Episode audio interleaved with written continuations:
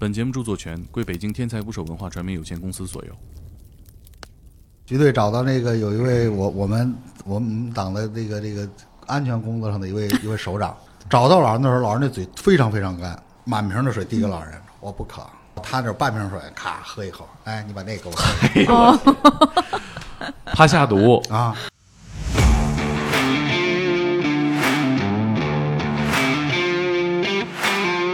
这个病到底什么样人会得上阿尔兹海默？一个是有遗传因素像，我像我这样，这样的，苏队急于培养一部分年轻人，要为二十年后为自己 做准备。像这些老人，他晚上怎么过呀？迷。最最后背着手拎着笤帚我，说您这两天都干嘛去了？打扫地球来着。为什么说这太意外了！装装着面包说：“阿姨，您吃口面包。”嚼一口，老太太看着咽下去。啊哎，呦我的天，咬嘴里还不行，得咽下去。对，你太吐了呀太仔细了。回来路过一个水果摊儿，孙子说：“奶奶，我想吃香蕉。”奶奶说：“行，拴着老头了啊！”结完账一回头，孙子告诉奶奶：“爷往前走，公车站。”老太太撒腿如飞就追。老头的小妹妹来给我提供了一个消息，说我们家原来特别穷，这个事儿没跟我们家的第二代说过。他们家没房，住在永定河上的一个破船上，四十多公里以外，看见一个远处背着小孩书包的老人正在跳沙哇，坑。他这是穿越了。穿越了。回来的时候，孙子，我这辈子也不吃香蕉了。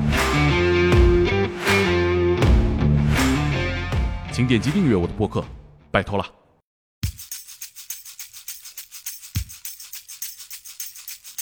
打捞最带劲的职业故事，这里是天才职业，我是猛哥。今天的嘉宾是来自北京市志愿应急救援队的苏队长和徐队长，他们的救援队专门救助那些患有阿兹海默症走失的老人。本期节目，他们分享了几个搜救故事：退役的国家特工和刑侦民警走丢了，他们会发生哪些意想不到的状况？我们离阿兹海默症到底有多近？当我们也要面临失忆，该做哪些准备？请收听本期《天才职业》。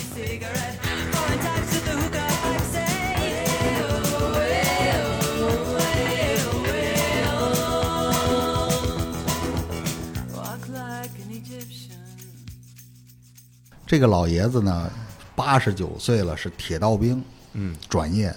那么按照正常的军旅生涯来说，啊这个老爷子的工资应该在挺高的，啊，对。那家属都不着急啊？其实这个是家属的这个聚宝盆啊，月月啊拿钱。能拿多少钱？大概呃，你的工资大概是几位数？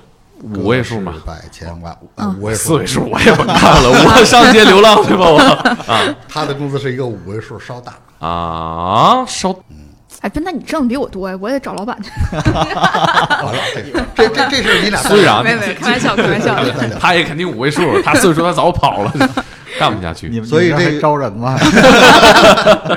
所以这事儿，你看啊这个老爷子这个五位数的工资，其实子女都从老人这儿花钱的。嗯，这咱不都那不着急。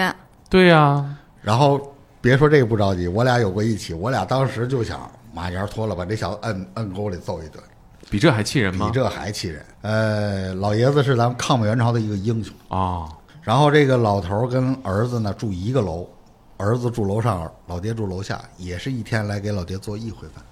老爹呢是隔天被邻居发现没回来，然后通知儿子丢了。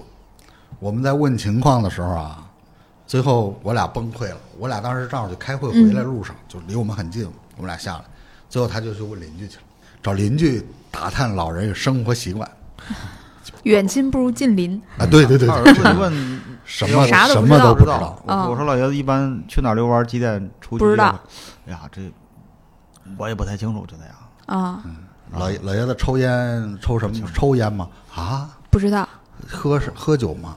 啊，就是，你看我们一般问，比如他的生活习惯，然后他的身体情况，嗯里面有什么病啊啊什么的，因为我们担心除了他这个阿尔兹海默症，嗯有其他的症，就是他是不是在啊外面带带没带药？他能过对比如几天比？如说他有的嗯有那个糖尿病的，他啊得吃东西之前对呀，他不吃东西啊，他两天不吃东西，他就很危险了。是对对对，就啊那种就像就像就像什么感觉就他像邻居，对对对，那那不是不是他爸，那是他们家邻居，还嗯而且那邻居关系还不咋地那种邻居。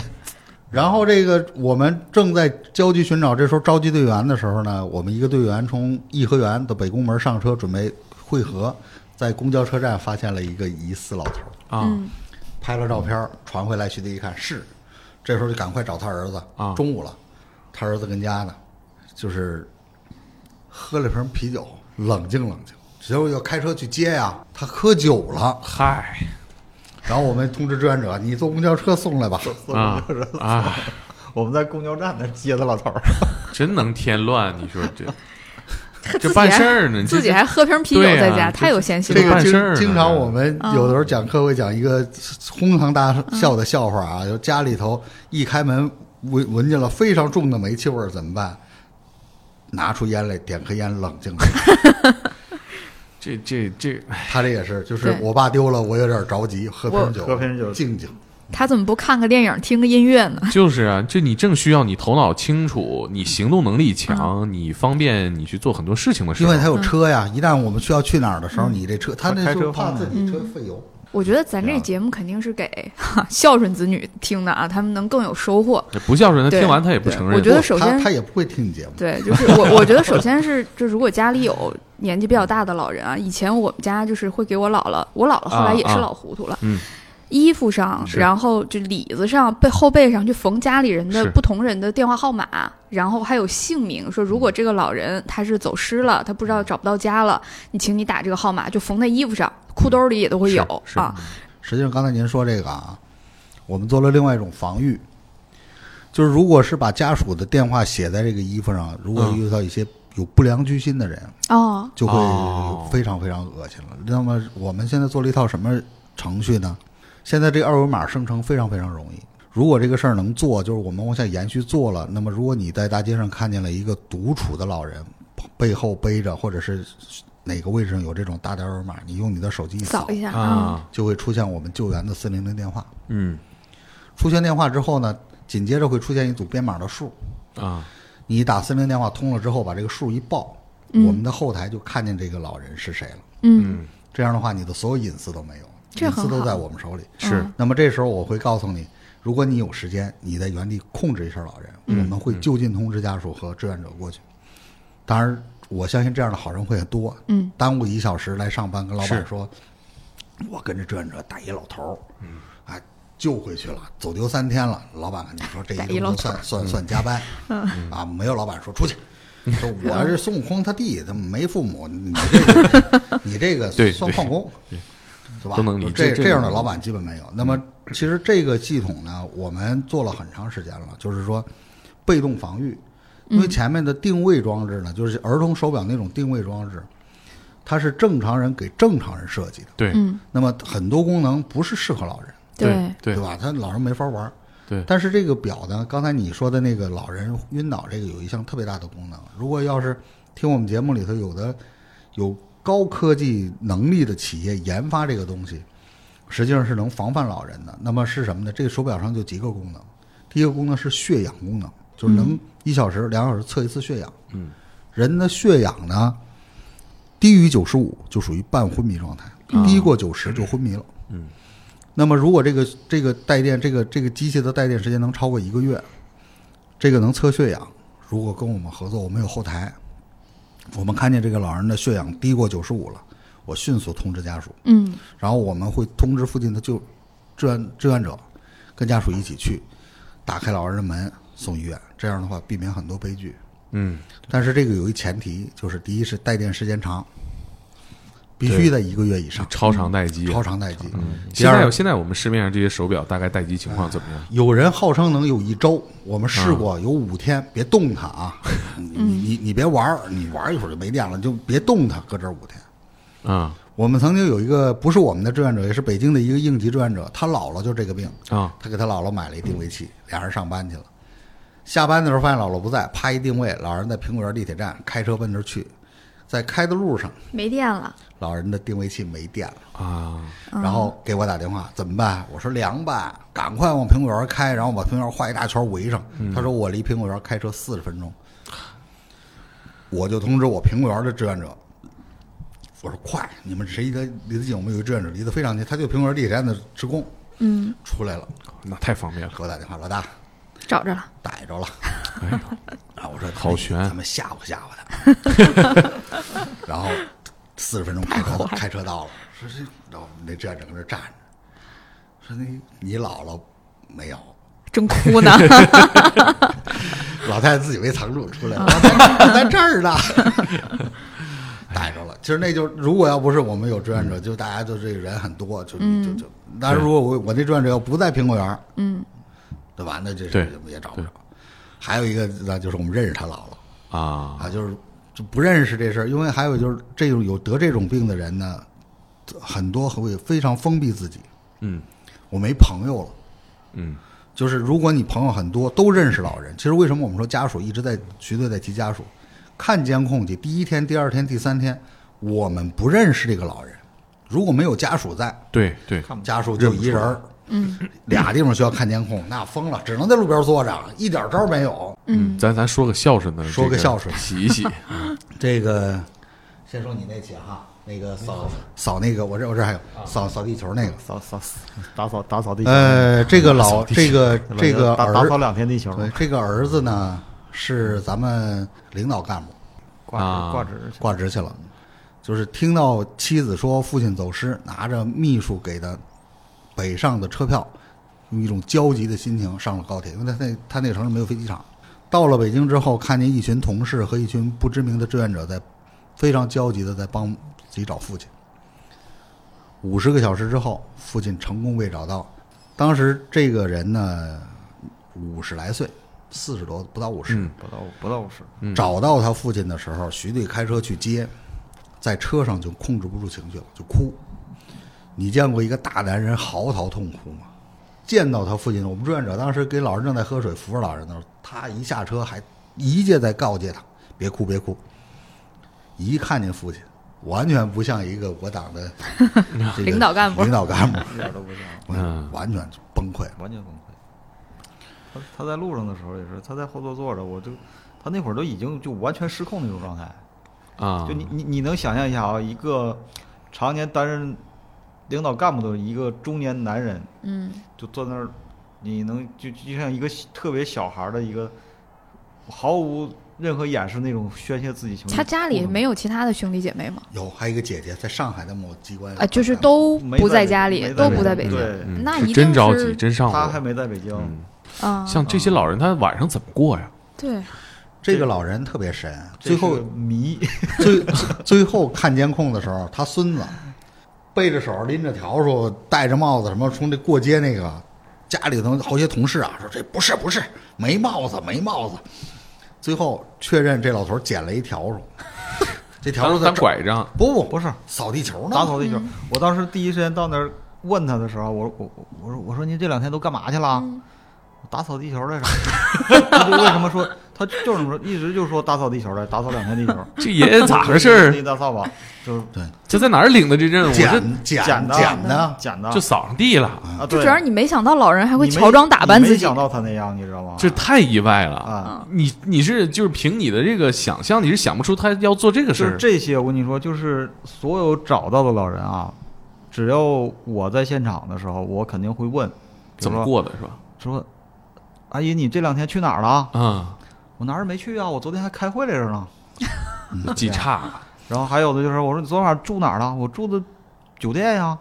不是你没钱没身份证怎么住的酒店呀？那他别人能住就得让我住，我就住的酒店。糊涂了吗？其实他是在大街上待着的，他根本就没有住酒店，他就是想当然。嗯，你说你怎么走这么老远啊？你你你晚上都去哪儿了？我没没干什么呀，就是所有的他这个过程，因为我们每次要总结经验，要和家属沟通，是。嗯，他中间这个过程没人知道，就成谜了。对，对，就是家属也不知道，家属一问他，他嗯跟嗯。回答我们是一样的。我我昨天没干什么去，嗯但你嗯。没想到是老人还能说给自己乔装打扮一番，还戴个帽子。他他捡着东西啊，还捡个条子大侠不就是吗？对大侠捡着装备了在监控里可能家属都认不出来了，是吗？，对对啊，就是我们房山的一个阿姨，一个奶奶，这个我们把她当做大侠啊，就是太难了。她这个从房山这个走到了走到了城里，走到了南边那个那那叫六里桥那边六六里桥那那哎那这边那叫啥桥可不？近呐，这这也这有二三十公里嗯不止，不止，啊他那个捡了一个大啊纸壳儿，啊！在后头背着。斜背着大宝剑是大宝剑 那个那个那种，这他他理解这干嘛呀？这样不，这纸壳儿打开是一纸箱子，他钻进纸箱子，又隔潮又保暖。哎呦呵钻在里边儿，你知道吗？这个这个老人他是有什么经验呢？怎么会有这个想法呢？这聊不出来了，不知道啊不知道，并且老人特别神是什么呢？老人，我们找到老人的，老人拎着一个袋儿里头是吃的，是馒头跟烧饼，啊，馒头上每个馒头上有一口有有咬了一口咬了一口，哎，为什么呢？做记号的，咬了你就不抢了。嗯，啊，我猜着了，我我我觉得他这生存能力太强，也是个麻烦事儿。找不着。你要找不着他，他横横不能走哪儿去了，他就不用你找了。找到他的时候，他就在大桥底下，在太阳底儿，有晚冬天了，他在睡觉。人家在纸壳子里睡得好着呢。这太不好找了。帽子、手套都齐，自个儿都置办齐了。，对，这这他真是先遇着张潇了，我跟你说。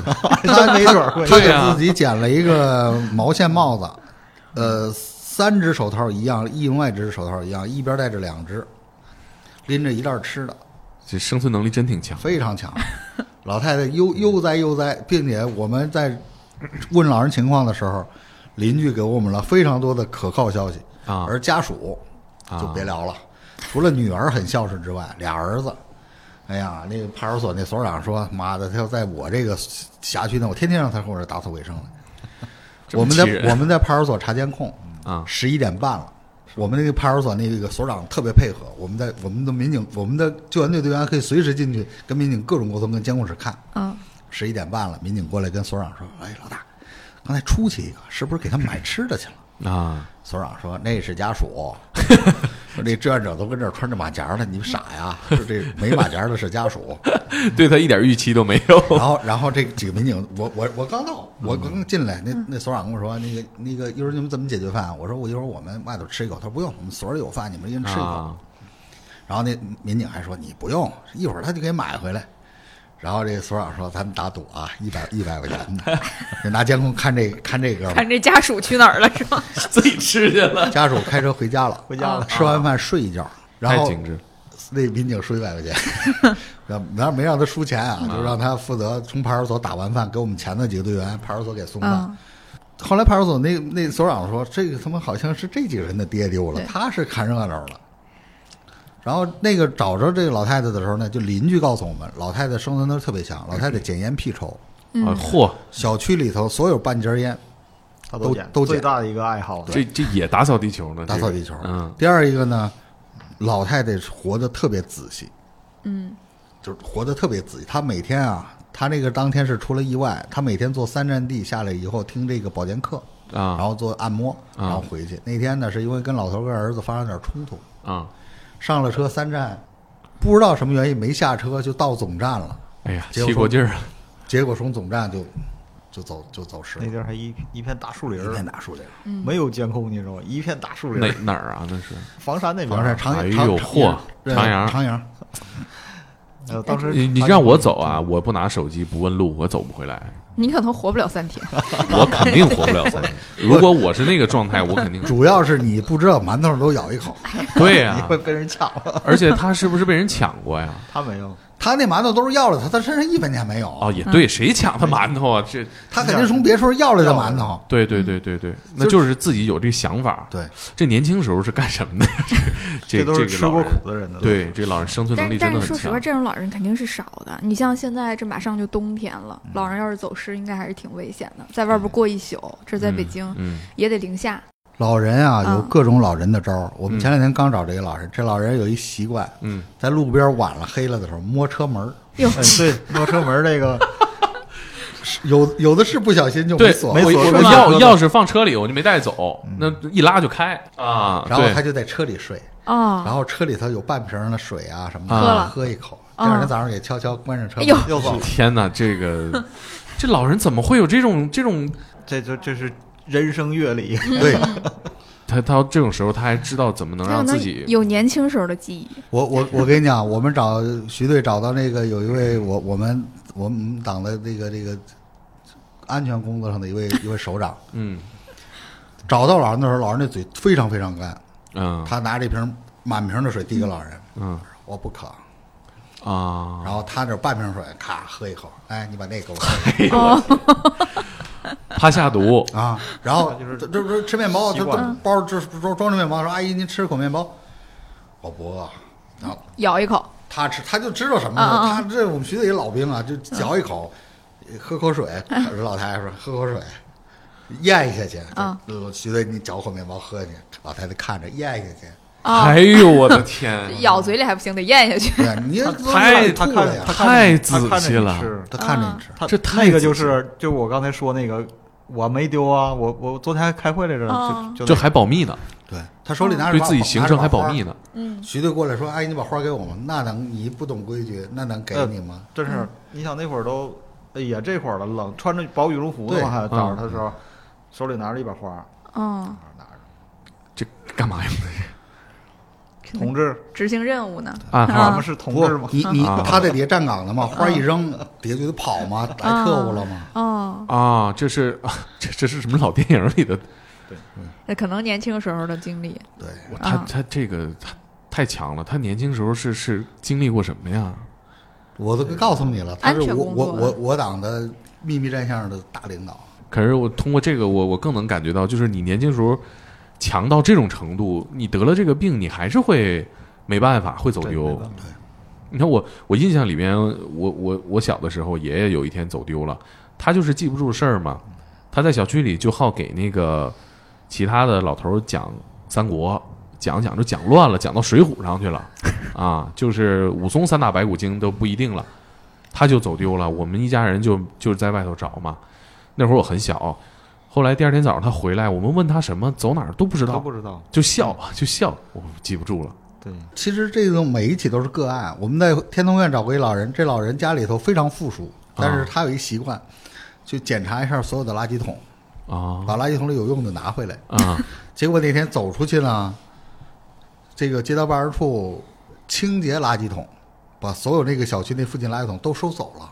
啊，老太太走不回来了，没有嗯没有引导，物了没。没标记了。他原来就是一个垃圾桶，一个垃圾桶，一个垃圾嗯桶。哦，这老人哎，人到这垃圾桶没了，啊那天街道都收走了，都都去他就不知道怎么走。还可以这样啊都都去扫垃，都去清洁去了。哎，我想到一个问题啊，就是你像这些老人，他生活相对规律的时候，他能从家里找回来，有一定的活动范围，那家属应该怎么样？就因为你不能把这样的老人一直困在家里，他的生活质量也不高，那你怎么能保证他的生活质量，还不能让他走丢呢？对，往往是有这种的时候，就用最最被动的方法把老人锁家里。啊，如果是把敢把老人放出来，就得是有人陪着，不但是有人陪着，得拴着啊。哦，是就像那个带小有时候孩儿带小孩带小孩儿对对对，往腰上一拴手链那个手链不是两个啊爸爸跟孩子连着一块儿那个嗯嗯嗯，手链儿吗？就是这个手链都容易丢。我们找的第一起，真正意义上第一起在石景山，这个老头儿呢是首钢一个厂的党委书记，老头儿也也也八十六八十七，八十多八十八十多。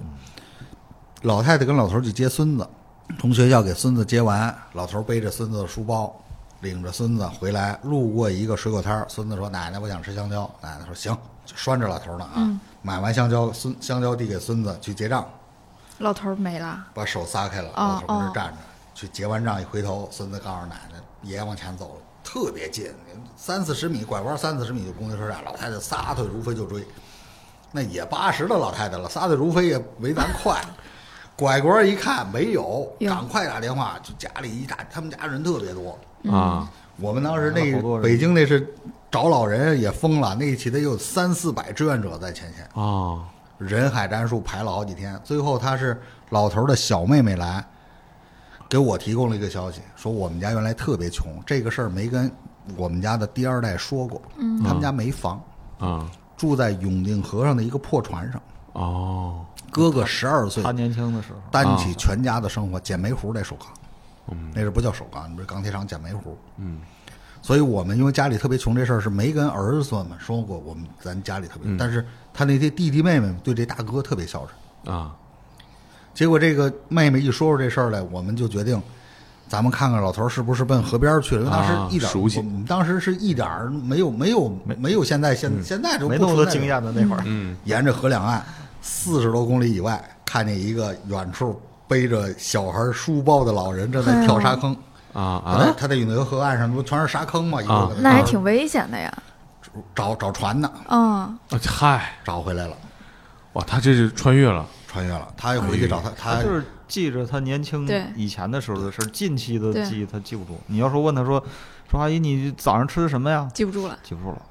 呀，你说你小时候，他小时候那些事儿啊，记得特别清楚是啊，是，全全是那他还。得问你呢，我传哪儿去？对回来的时候，孙子，我这辈子也不吃香蕉了。孙子，好好多孙子长心那个双女儿那年有一期也是，跟他女儿去，他女儿带他出去逛街，就在那个路边说买瓶矿泉水儿，嗯，买矿泉水儿交钱，一回头，妈没了，哎呀，就就就那么快，就一转身的事儿，就好多都是。就真得加我小现在特别哈理解你说的这个得拴，要不说嗯那个说有什么办法，说你逮定位器也好，怎么怎么样也好，那都是补救的办法。那个都是走失以后了。对，嗯，最好别丢。其实很多，你看刚才苏队说，你给他关在家里，关在家里就是我们见到的啊，换门锁的多少多少家了，关在家里，他自己开着门出去了。出去了。现在他们都换指纹锁指纹锁，这个人脸识别锁啊，不录他的，哦哦嗯，不录他的指纹和这个面部识别，他出不去。哦，那老人天天在家里开开门他就出去，你就找不着。这个不光是在家里啊，我前几天我们刚给我小学同学的妈找着了，这个 他们家就换了锁了。现在是他那手机上啊，一天老太太到门口来开这门得四五十回，是吧？一旦老头不在，没在客厅，悄悄跑来，咔一动锁，开不开？嗯，但是他一动这个门，就知道我这同学手机上手就机上他会知道。就就来短信，啊，一天来几十回，他他这个开门，他他有事儿，他要出去。开门想走，他这个他那走失就是什么呢？就是其实他们已经防防范非常严了。嗯，小区里面跟所有保安都打招呼了，别给我妈，因为高档小区别放出去。啊结果那天来了新保安，新保安不认识，放出去了。这这阿姨没没有门禁啊，嗯我给你刷开。哎哎呦呵，还挺配合的。也没法说人有问题啊，这也是帮你们。后来我不说嘛，你们应该每隔一个礼拜到物业问问，来是来没来新人。是 啊，你说这儿我得说说这个好心人这个事儿。我跟你说说好心人吧这。个好心人 好心人的事儿啊，呃，一个是那个二外那边儿有一个走失的一个老爷子，啊，当时家属说呢，这个老爷子腿脚不好，他上不了楼梯，就是也不会坐公交车，就出去都是家里开着车带着啊去哪儿。然后他当时走失的时候呢，是搭了一条秋裤，嗯。秋裤在脖子上围着，啊，秋裤在脖子上，啊。像围脖一样，保暖吗？不，这个裤腰在后背，一个腿在前面，穿了一个穿了一只棉拖鞋，啊，就是你出去正常，就是如果你在大街上看见这一个人，你肯定觉得他他不正常。嗯。你想脖子上搭一秋裤，嗯他呢从那个定福庄那边儿那个京通快速那条啊路特别宽嘛，是很危险但是他他有地下通道过街。啊。当时我们找的时候看监控呢，就是好多线索都断了。后来就是看了一个，那还不是派啊，是派出所的监控，那个那个路边儿的那个监控，一个小伙子搀着他下地下通道过去，又给他扶上来。那地下通道那一边呢是一个公交站，给他放在公交站上，然后还跟他说了几句话。嗯，小伙子很高兴的走了，做了个好事儿，做了个好事儿，扶老人过马路对了。扶扶扶老人过马路了。然后这个老爷子从那边上了公交车了，完了，奔通县去了。对对，那方向那差的就远了。啊，然后到通县呢，他又换了公交车了，换了公交车，这个公交车是环线，就啊，是转一圈到这儿，下下车下完车之后，再往前开一点儿就是起点，是，又转一圈回来嗯，他坐了五六圈在那儿。哎呀，就当时我们在看监控啊，这下车了，应该下车了，按理说他应该去别的地方了吧？对呀，我就看周边监控，看没有没有没有，这怎么办？后来实在没没办法了，我说回头继续看这个监控，看监控他往前走走走，又上车了，就转圈儿转圈儿转圈儿。哎，这公交的同事没觉得公交上有好人，嗯，如果这个有，但凡有好人的时候，问一句，这老人就被就其实大家还是对这个事儿不敏感，我觉得就是对嗯别人家的老人不关心。他是关关心是什么？刚才我为什么又说好心人这个事儿呢？这个好心人呢是，他觉得我是帮助他了，对但实际上他是、这个老人状况他是不正常的。对对其实你可能你多问一下，对对说您去哪儿啊或者什么，你住哪儿？他因为他不知道他住在哪儿，啊你问他他答不上来，肯定都有问题的。我到时候咱们帮他是还是报警啊，或者还是对老怎么样就可以了人比较漠视吧。你要说他觉得，哎，我给你送到地方，啊或者你打听路。我们还有一个那个到西关的，嗯这个老人就是他老家是县城，就县城一般有西关呀、什么这种啊地名嘛。对对对，他在北京之后呢，就是找西关，他说的是老家的那个西关，结果是给他拉到昌平西关去了。啊，这个这个小伙子啊早上早上送货一小货车，他在这个主路上走，嗯人家停车就问他，嗯，他说上西关，哎，我上那边送货，顺道上车，给拉远了你。就别赶上城里这找啊，你知道吗？对呀、你要给拉河北高碑店去，这麻烦了。就是啊，你高碑店对呀、那这俩高碑店差的可远了拉高碑店，你看，包括我们豆各庄，你们知道啊大大南边还一豆各庄，啊。朝阳公园那还一豆各庄，对呀我们十十里铺，想象一下，如果我们遇到一个十岁的小孩儿对，东十里铺他说我去西关，没有人会拉他去西关，因为都知道这个小孩儿没有对啊，对对对，独立的行动的能力。但是我们要碰一八十岁的老人，可能就没有这个意识。但其实啊老人和小孩儿在这方面的能力是一样的，你还是要多关心老人。我觉得是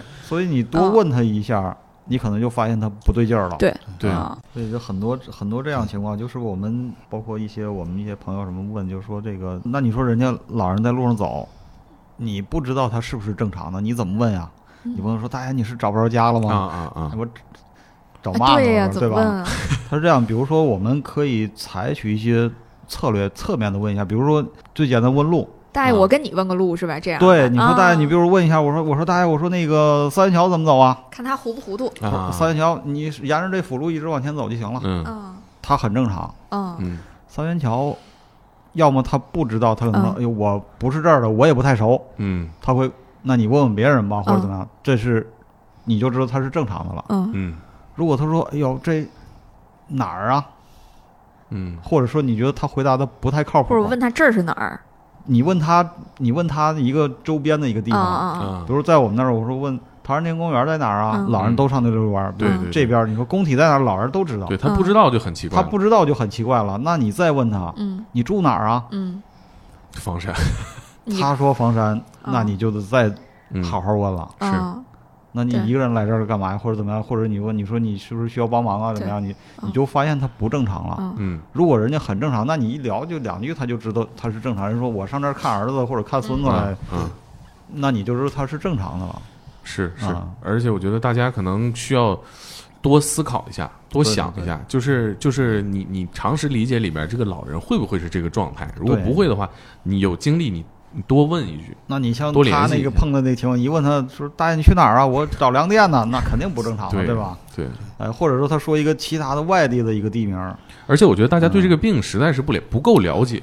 对对我看过一个数据，说中国是阿尔兹海默症患者最多的国家，因为可能我们人口和老龄化的问题摆在这儿，就是大家应该应该了解，因为家家都有老人嘛，对，应该都了解。我们在社区讲课的时候，我那课件里边就有这个相关的数据，跟大家普及这个。嗯然后通过我们和这个我们这将近三百起这些家属沟通，就很多家属家里老人他没有确诊是阿尔兹对呀海默症，是就他们就是包括咱们也是一样，就是解老人八十了，他记忆力不好不很正常吗？对就这不是个超出常识的事儿。对，这是正常的，他们觉对得。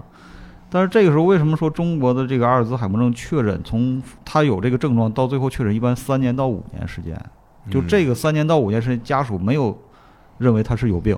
嗯等到为什么很多确诊的时候，一确诊就是中度了，嗯他已经都出门找不着家了。嗯这种情况哦，才想着带医院到医院去看一下啊，或者嗯是呃觉得他确实有点不正常了。嗯，就别等到真的走失了才对啊，正确面对这个你想，病。他都已经走失这种状况，他的空间认知和时间认知能力已经出现问题的时候，嗯他肯定是中度或者中度前期这种症状。对嗯啊是，就大家首先要知道这个病是怎么回事儿，对对对，嗯，然后你才能去真正的帮到他。对对，就对自己家的老人的异常要多关注。然后我们在社会上碰到了陌生的老人，年轻人多关注一点儿，可能就解决一个家里面很大的一个麻烦。对对嗯对。嗯。其实你看咱们这个节目的就是听众大部分都是年轻人嘛，其实我们最希望的是年轻人关注这个事情，对，嗯。因为年轻人的第一个呢，就是你看我们有过通过发朋友圈找到老人的，啊，就是当时是在呃天通苑那边，之前我们做完寻人启事之后，我们的志愿者会转发，我们啊。让家属呢也会转发，嗯。就是大家各种转发，当时还有就是论坛啊什么这种自媒体啊都在转发这个。然后当时找到那个老人是什么情况？两个小姑娘，晚上的大概呀也挺十十点多钟了吧，晚上他们是从吃饭回回来之后在路边等公交车，嗯。他俩正在那儿刷刷手机，嗯。嗯那个老人也在公交站那儿徘徊呢。就是晚上那个时候人嗯不太多了，嗯。就是他俩在那儿一两个小对时刷手机，一看这个衣服，哎，刚刷过去，嗯。然后就给家属打电话，找着了。嗯就是那个是我们呃最典型的一个，就是通过朋友圈儿、通过自媒体找到的。那比如说我们现在年轻人有这个意愿，想当志愿者，想加入咱们这个队伍，他该怎么做呢？或者说满足什么样条件呢？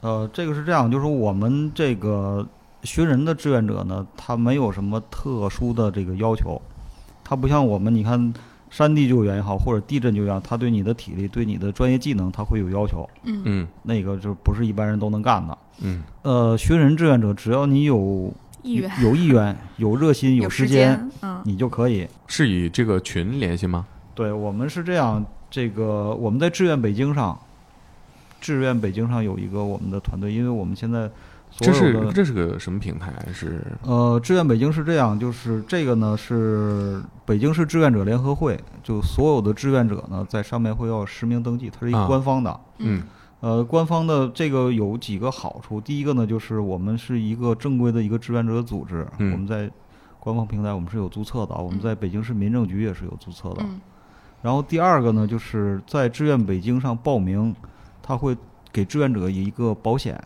嗯志愿者联合会和保险公司，它有一个大的一个协议，嗯。就是只要我实名注册的志愿者在参与志愿服务过程当中出现这些意外情况，它这个保险是负责的。嗯。嗯。另外一个是什么呢？就是我们在志愿北京上呢，会记录大家的服务时长，嗯。啊。就是你参加多少多少小时的志愿服务，嗯。它会有一个记录。嗯。它比如说现在呃够一千五百小时，你会你可以参加评选北京市五星级志愿者。嗯。啊。哎，所以这些呢，就是我们在志愿北京上可以参加我们的团队，嗯。嗯。在网上搜“志愿北京”，在嗯官网上我们有北京市志愿应急服务总队，嗯。加入我们这个团队，然后我们会定期在这上面发布项目，嗯。大家报名就可以了。对。就其实这是一个非常有价值的事儿，我觉得，嗯，大家可以尝试一下，就是去关注一下，一定会比你刷抖音爽。哎我们在其他的城市有跟我们类似的组织吗？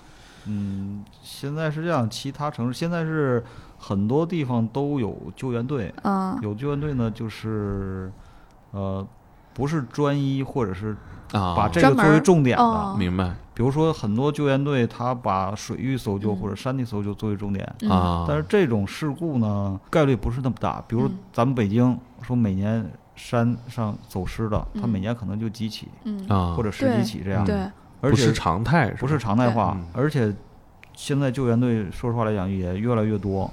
那平时当时我们前身也是在做山地救援，啊，就是后来为什么转型在这一块儿呢？就是山地救援呢，现在越来越多队伍参与，嗯，嗯。多我们也不多，少我们也不少。其实还是一个老人是一个社会边缘群体，对，而且而且这个呢，就是很嗯。多救援队呢之前也参与过，也在做，但是嗯。为什么没坚持下去呢？因为这个是这样，就是我之前也讲过，就是这个事儿呢是一个很枯燥的事儿，嗯，就是你可能在马路边上一待待一天，一一待待一天，你是要不断的在走，而且这里边呢没有什么英雄，嗯。对，对。他不像山地救援说或者地震救援说，哎呀，我把这人找着了，嗯，嗯，我把他抬到山下，或我把他从废墟里救出来了，对，我是英雄，各种嗯，闪光灯嗯，会来的，嗯对吧？嗯。这个没有，太平淡了，但是它太枯燥了，太苦了，对，一找找十一天，就六阶是吧？你想我就是们平均也得三四嗯天呀，对，而且越往后，你心里其实越绝望。对呀，对，而且这个就是说，呃，没做这个之前啊，你想象不到说每天能有那么多人走失。是啊，大概会是一个什么样的体量？那个公安局那个数据是多少来着？那个北京？呢，在有一年的十月份，公布过一个当月老人走失的数据，就是当月那个月当月走失老人五百九十七起，在北京市太市多了北，京市哦，北京市城六区。太多了，啊，还只只是城六区对，然后当月找到老人三十五起，啊，死亡三十起，哎其他的这个五百多老头老太太还在还在街上玩儿。只是这一个月内的统计一个月，对，也就是说到下个月这个数字还不一定怎么样。那下个月还有下个月走失的，然后会还会累加那些没找着的。而且其实这个这个数据死亡的和找到的数字一样，真的挺让人揪心的。对那是头条新闻他们做了一个那个走失那个白皮书，嗯呃，一年全国啊，全国一年是五十万，嗯，这阿尔兹海默症的走失了。就是我一直说对老人的重视不够啊，其实我挺有体会的。就是，呃，我之前有一个医生的作者，他就给我讲过，说在医院里面抢救老人的和抢救家里的中年人的哈，这个他是不一样的。有一个他们他们，呃。他跟他导师之间会有一个观念叫家庭本位主义，就是嗯刚刚也联想到您说的一些山地救援什么的。你比如说家里面一个中坚力量，一个中年人走失了，那肯定是对家里边损失很大的，那肯定是举全家之力啊，就是去找。但是为什么那么多人会放弃老人？就老人在家里面嗯，贡献率不大了。对，这是一个实际情况，对确实是这样。实际情对况。对你可能考虑到说我家庭的支出或者什么，这这个跟在医院抢救老人是、一样的同样啊，你说啊这个抢救这老人要花两百万，啊。你抢救一个小孩儿两百万，抢抢救对老人两百万，我琢磨琢磨。在人类社会肯定是这样。嗯，对很多人你像抢救过来了之后已经八十了，对，嗯而且我还能有几年？我其实我自己的感觉就是，大家对老人的看待，就是小时候总听一句话是“家有一老，如有一宝”嘛。对对就这句话从哪儿来的？其实我我我觉得最早理解是，老人有很多的生活经验和阅历，有很多的建议给你。嗯但是我爷爷奶奶去世之后啊，我最大的感触就是有一个老人，你这个家族就很紧密。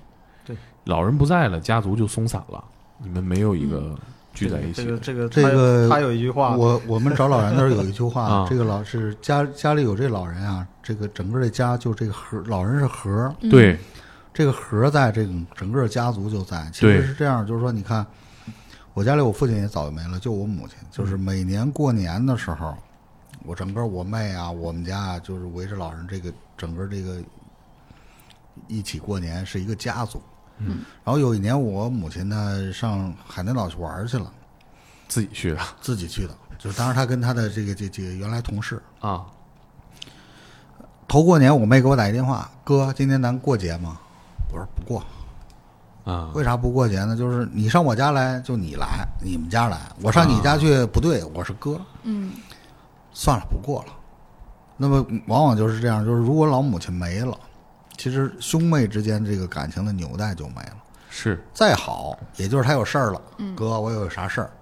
嗯但是随着年龄增大，你这哥也没啥用。另外，老人一保呢是这样的，其实往往老人的生活阅历和经验能够给很多人提供很多东西。但是现在因为这生活压生活节奏非常快，对对对社会迭代太快了，规则变了，小孩儿呢也未准有这么长的时间能停下来听老人讲他的这些阅历。是是就是这个，其实，呃，往往是很多时候，老人有没有这能力给孩子们讲他这个阅历有没有用，这是第一方面。第二一方面呢，就是这个孩子有有没有这种这个，呃，时间听这些原理，对这个都是忽略老人的一部分。另外，现在生活压力大，就是很少有跟愿意跟老人一起生活的。嗯嗯你看我我母亲他们住那个小区里头，也就到周末会看见子女带着孩啊子来、来看看老人。你像我，因为我跟我母亲挨着住啊，就是我每天就只要我回家早，我都会去那儿露一面儿。老太太在家里头，我们娘俩聊会儿天儿，然后我我再去忙我的事儿。但是老人有的时候就，他告诉你的事儿，往往很多时候给你醍醐灌顶。嗯，就是其实你能静下来，但是这个静下来呢，是需要你的这个生活压力能够慢慢变小才能静下来。如果你现在这个社会压力这么大，孩子们很难能静下来。嗯，而且现在信息爆炸，你想得到信息是吧？今天马云说了，明天柳传志说了，你会听到很多成功的人说，你甚至没有时间听你爹说他是怎么给你养大的。对，嗯、还有一个呢，其实社会上刚才徐队讲，就是说讲了很多老人是正常，咱们看着像正常老人的老人，然后这个呃，我们去怎么去跟他沟通。嗯，其实很多老人在路上在行走过程当中就不正常，就跟刚才说的披着秋裤，你你可能没注意细节，那个老人穿着一只拖鞋，啊，对，说是一只，他穿着一只棉拖鞋，光着一只脚。那一天是重阳节，北京刮大风，八级风。我当时穿着第一天我到现场的时候，穿着户外的冲锋衣，冲锋衣打透了，就把我冻的。这你看我我这体重，就是冲锋衣打透了，咬咬着牙忍着那个冷。这个老人呢，上公交下公交，上公交下公交，所有人都会给他提供帮助，没有人问我大爷你干嘛？您这光着脚呢？是啊这这秋裤当知识青年似的，这这这披着谁披着秋裤啊？嗯这是显显而易见需要帮助。对，但是好心人特别多。前几天我们找那个老人，嗯，遇到了两个带着孩子的中年妇女，两个好心人。第一个好心人呢，老太太说出一个地址来了，正被这好心人指上了公交车。第二个好心人呢，比第一个好心人更好心。呃，第一个上公交还没口罩，就是啊这司机也没有没有这个制止他，就没口罩就上公交了。第二个呢，妇女从包里拿出一口罩来，他给戴上了。给了个口罩，给了一口罩。这那这是不是也不好找了？挡脸之后就不好找了。然然后因为那一起呢，就是因为其实这时候是需要家里头有家庭这个那什么的啊。为什么我说就是需要就有这种病的家里人是需要有更多的交际。是，那个母亲呢，因为是我小学同，我们很多人都认识那个老太太，嗯就她他们兄妹俩就是人人际关系特别好，就是当时到现场的人我们都认识她母亲，嗯这是第一个。第二一个呢，他儿子呢是一个单位的老好人，并且也是这个在政府的这个这个行政机关的，就是嗯然后来了好多同事，就没上班的同事都来了。在找的过程当中，你想我他的同事用侦查手段找到了第二个给老人口罩、扶老人上公交车的这个人，嗯找到这个女的家里了，敲门，派出所民警什么都跟着，就当然他们自己就是民警，嗯，问你跟老太太说啥了，给这个妇女吓的。吓着了。警警察都上门了，就说问题那些人都是刑警啊，都挂着挂着警徽。他也怕是老人怎么了呀？这这对呀、我别沾包了。对我说啥了？然后他问他说出老人问的问题，然后我们迅速就追到那个小区，然后在那小区就找着。嗯当然这这种都是不不能去这个去复制，嗯，包括比如我们找西城区那个那个找这个那个老警察，那老警察呢是跟老伴儿出去了，重度痴呆，啊，老头儿上厕所去了，老伴儿在门口玩手机，说就看了看朋友圈，嗯。实际上老头儿是啥情况？后来这个再问老头儿，大概有个嗯描述呢。老头儿一进厕所就看见一人类像贼，啊，抓贼去了。他那人从厕所出来呀，他拎着裤子进来一看像贼，就把尿尿这事儿就忘了，就啊跟出来了。跟出来了，那人上公交，他噌就跟着上公交了。这老爷子年轻时候干嘛？警察呀，公安局长，公安局长，哎呦我的天！就一路跟着人家下公交，他下公交，啊人家上公交，他一直跟着人家，他就忘了他大几十岁了。我觉得您的这些经验，包括说每个老人以前是干什么的，他可能会在得这种病的时候出现什么症状啊，这些对家属还都是挺有启发性的。对对对，我可能就会年轻时候会做对去关注一下。其实我们老人。在现场的时候，我们问的问题啊，最就是必问的，嗯。一个是老人原来住在哪儿，啊，比如说现在很多拆迁的，嗯。他可能回老家，他原来住在哪个村儿里边儿或者是什么地方，嗯。还有一个就是原来工作单位在哪儿，嗯他回原来工作单位。嗯。你看我们那个那一起是，那老爷原来是那个车辆段的，嗯。开开他是啊。开货车的火车司机，嗯。啊，最后在哪儿找？在丰台车辆段那边儿，那边儿是他就是一路打听。回去上班去了。啊，回上班去了，原来那个单位那个地方，他从那个马连道那儿，嗯。他走到丰台嗯。那个就是丰台车辆段车辆厂那边儿了都。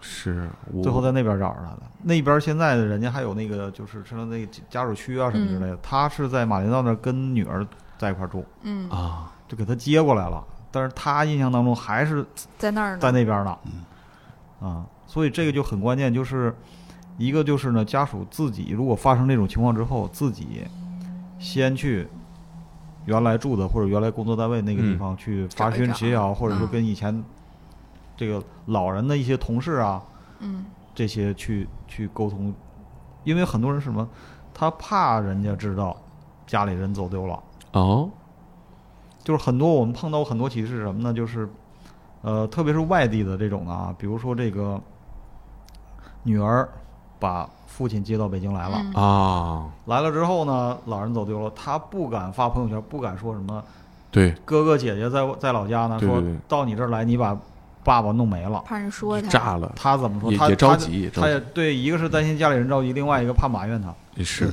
他就觉得那我先找吧，找着了这事儿就过去了，就不提了嘛。哎，那找不着呢，是。后果不就严重了吗？对对对，是都，我觉得都分组吧，把所有家属什么的分一组，屏 蔽屏蔽。屏蔽掉这个我们在回龙观那找过一个老太太呢，老公是军区空军司令，啊，然后这个儿子闺女在军区都是嗯我的我军的高级领导，他这小闺女看着妈，结果妈丢了，丢了就自己找，他他不敢说呀，挺倔强。啊不说。不是他主要是不敢说，还埋怨，那不是埋怨啊。嗯。后来他哥他姐来了，那那领导派头，那说那你别你看着了，我们能看，嗯，因为什么？训了一顿，他是指着他母亲这个钱，然后他哥哥给弟姐姐给的钱生活费，啊哎，这这生活来源断了。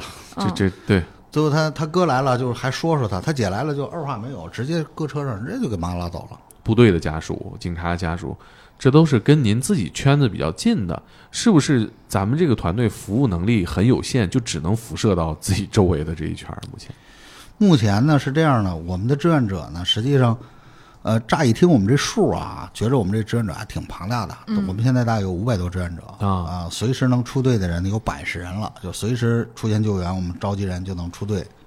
实际上，在北京一个几千万人的大城市，有这五百人，太少了，不是太多了。这跟每个月走失的也就刚持平啊。对，嗯，而且这些人里面还都有工作。对呀、不是随时随地都能来。对对，嗯所以这个如果我们的志愿者从五百变成了五万，嗯，也许就是随时都能在这个公交车站，在集结的路上就把老人带回去了。对，是可能北京每个地方都能有。对对嗯这是一个。第二一个呢，我们从一六年开始找啊，就是我们慢慢的被社会认同。我们的那个马甲呢，呃，从最早很多人不理解，包括我们救援队的兄弟队不理解，说你们干这干嘛呀？山上找个人，的、哎英雄。你们这低脑袋找老头老太太，就是我们那阵经常会开玩笑，就就 低脑袋。逮逮逮老逮老头老太太，逮老头老太太有各种笑话。我们队里当时有一个女孩，嗯三十多岁了，未婚，嗯，在石景山找一起，她回到家下班跟她妈妈，我去找老头去了。然后这个爸妈就说去吧去吧去吧，鼓励没没没结婚的嘛。然后这个半夜没回来，老头儿他也不睡觉，在客厅坐啊。着等着闺女，等着闺女到凌晨两点，闺女回来了，说找找老头儿了吗？找着了找着了，说找着哪天带回来看看。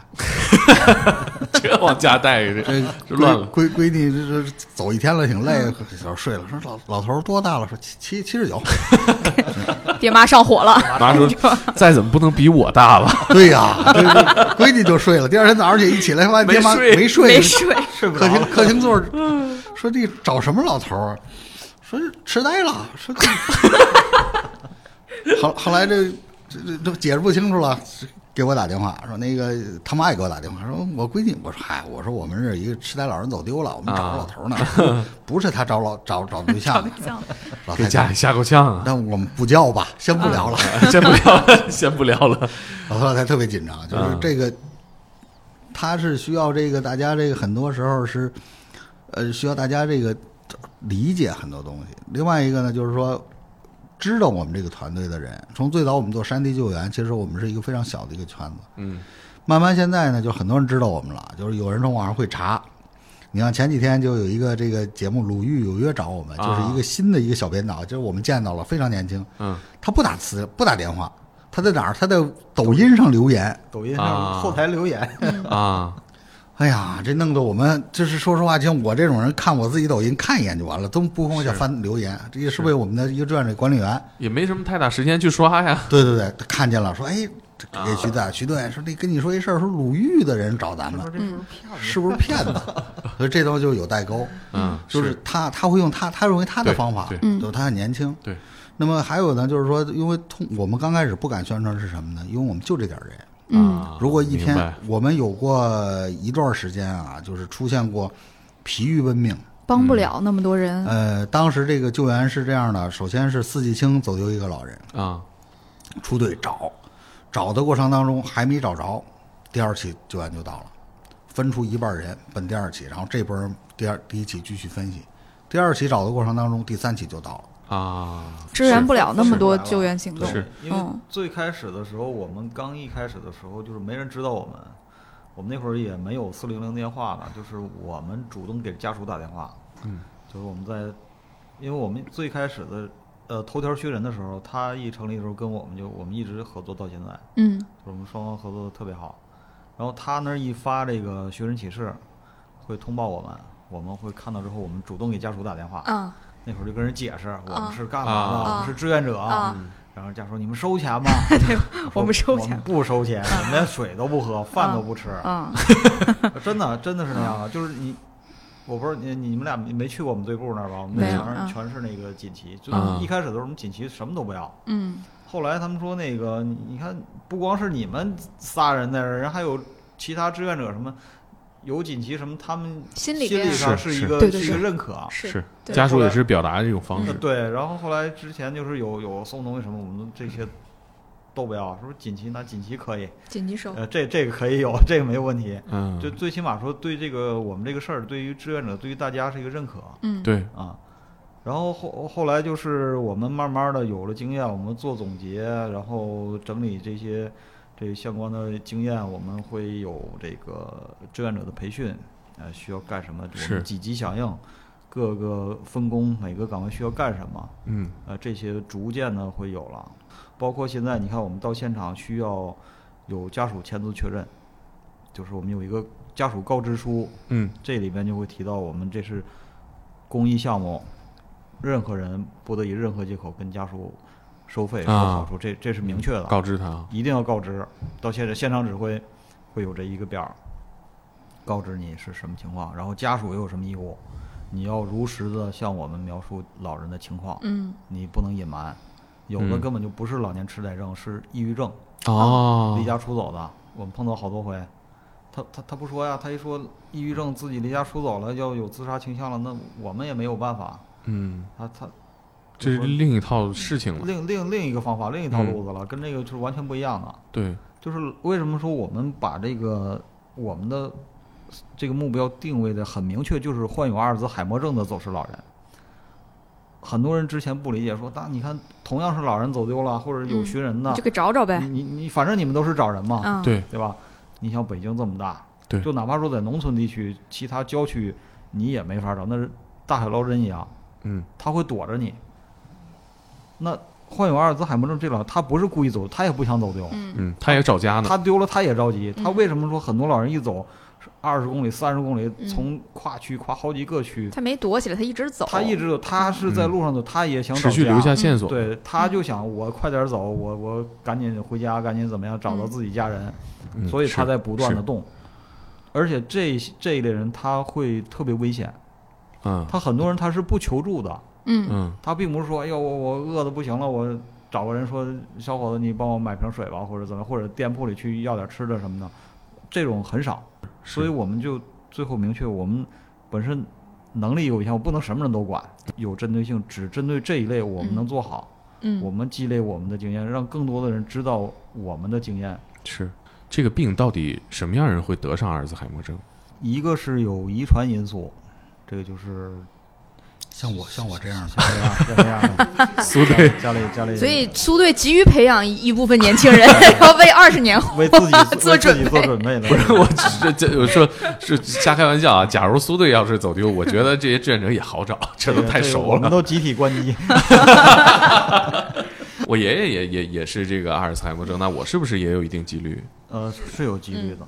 我们找过的，你看大学教授有患这个病的走啊。人大的教授，嗯。嗯，清华的教授，清华的教授，这跟你知识不相干和干你知识不相干，并不是说你学，其实这个学历高呢，它相对来说会降低一些风险，但嗯。并不代表你完全不得这个病。对对对。嗯，嗯，然后你看，我们找到没有文化的嗯。也有，嗯。这个做生意的身价很高的啊。也有。我今天觉得我我患阿尔兹海默症的概率可能还挺高，这样早早做准备。早做准备对，对对，怎么准备？这个准备你看啊，我这个我我女儿苏队都想过了是吧？我我这个我我考虑我队里头另外一个发起人的儿子，啊，就是这个都成为我们的预备队长。培养接培班人。养下一代培养这个培养这个传帮带了，咱们救对救二代，救二代，救二代，救援救援的二代，救援二代救二代，嗯。大家一起吧，就是在把它变成一个社会的事儿，让大家都能认同和关注。嗯